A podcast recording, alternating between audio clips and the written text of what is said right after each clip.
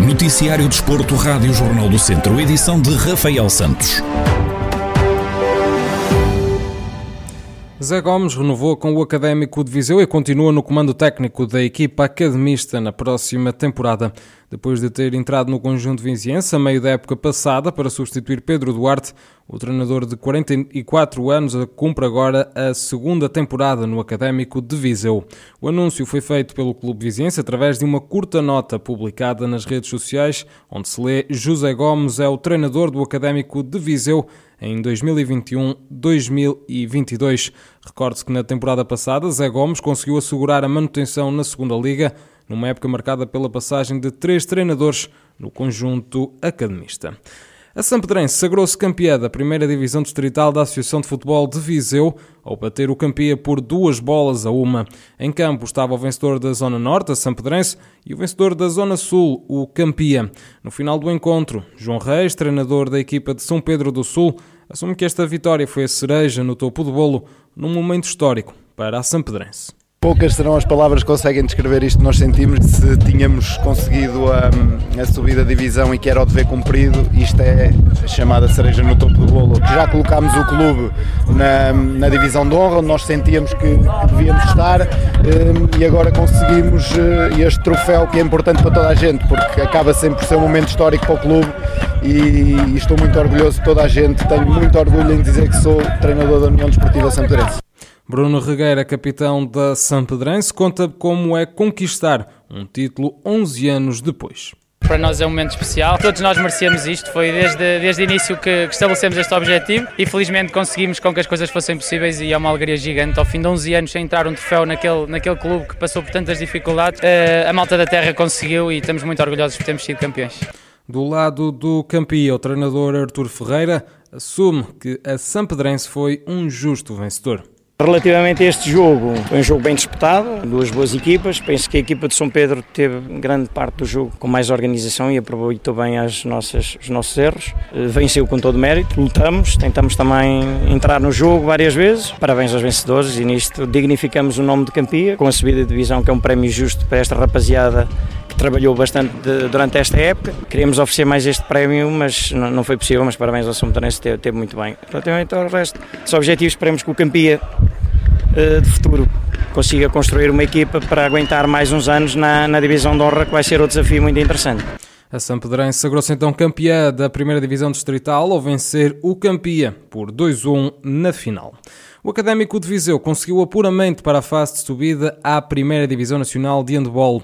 O feito foi alcançado ao terem vencido na recepção Académica de Coimbra por 34-18.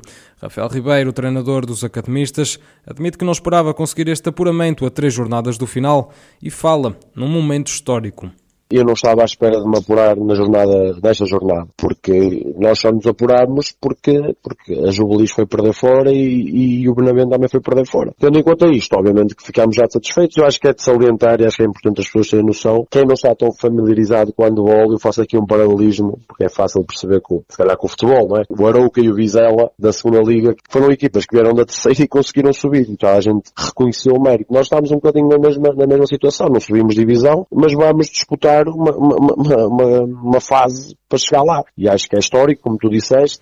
Apesar de já ter conseguido o apuramento a três jornadas do final da fase regular, Rafael Ribeiro diz que tem de manter a mesma atitude até ao fim, uma vez que estes jogos vão servir de preparação para a fase de subida.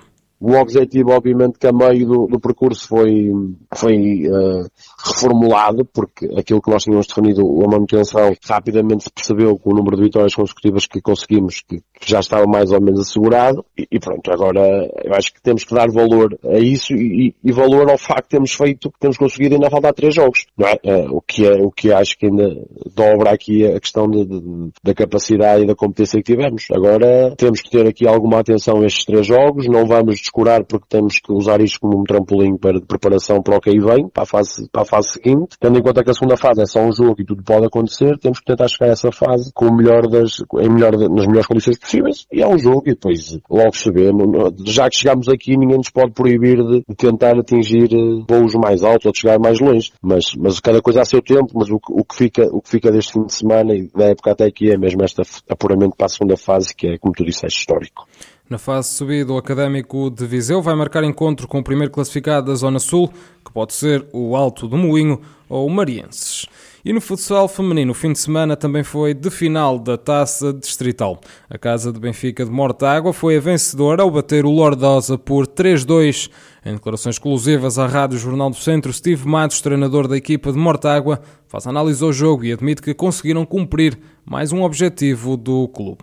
Nós já sabíamos que ia ser um jogo, é um jogo complicado, porque também sabíamos que o Lourdes também pronto, podia ganhar, apesar de ser em formato de campeonato. Calhou na última jornada sermos as duas equipas que podiam, podiam conquistar a, a taça, mas nós entramos muito bem, conseguimos fazer logo um gol, logo no primeiro, primeiro lance do jogo fazemos um, um golo, e isso também tranquilizou um bocadinho a nossa equipa, e acabamos por fazer um, um, um bom jogo. Ficámos a 3-0, depois na, na, na, segunda parte acabamos por sofrer dois golos, mas, mas o jogo manteve-se sempre mais ou menos controlado. Tínhamos como objetivo ganhar esta, esta taça. Pronto, e concretizámos esse objetivo. Apesar das adversidades causadas pela pandemia da Covid-19, Steve Matos faz um balanço positivo da temporada e explica porquê. Em termos gerais, foi uma época muito complicada, não é? como para todas as equipas, por causa desta situação da pandemia, mas, mas o balanço é positivo, claramente positivo. Conseguimos chegar à Final Four no, no, no campeonato, que também era um objetivo, e, e, ganhar a taça, que era outro objetivo, e conseguimos. Conseguimos, e conseguimos com que a maior parte das jogadoras se mantivessem, que nesta fase da pandemia houve muita equipa que também perdeu algumas atletas, como nós também perdemos, mas conseguimos manter o núcleo, o núcleo da equipa, e isso foi mais importante também. Steve Matos, treinador da casa do Benfica de Mortágua, a equipa que venceu a Taça Distrital de Futsal Feminino depois de bater o Lordosa por 3 bolas a 2 no último jogo oficial da temporada.